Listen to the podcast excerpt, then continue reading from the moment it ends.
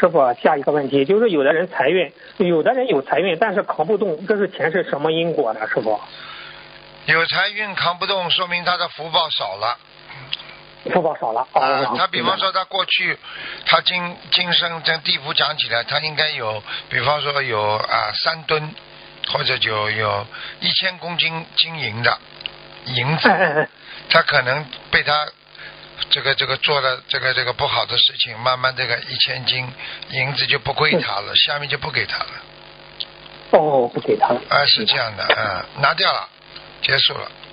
所以很多人哦为什么明明看到到手的钱又没了，好不容易拼命努力，刚刚要到手的钱又没了。啊，对对对，就有这种现象，师傅，就是这。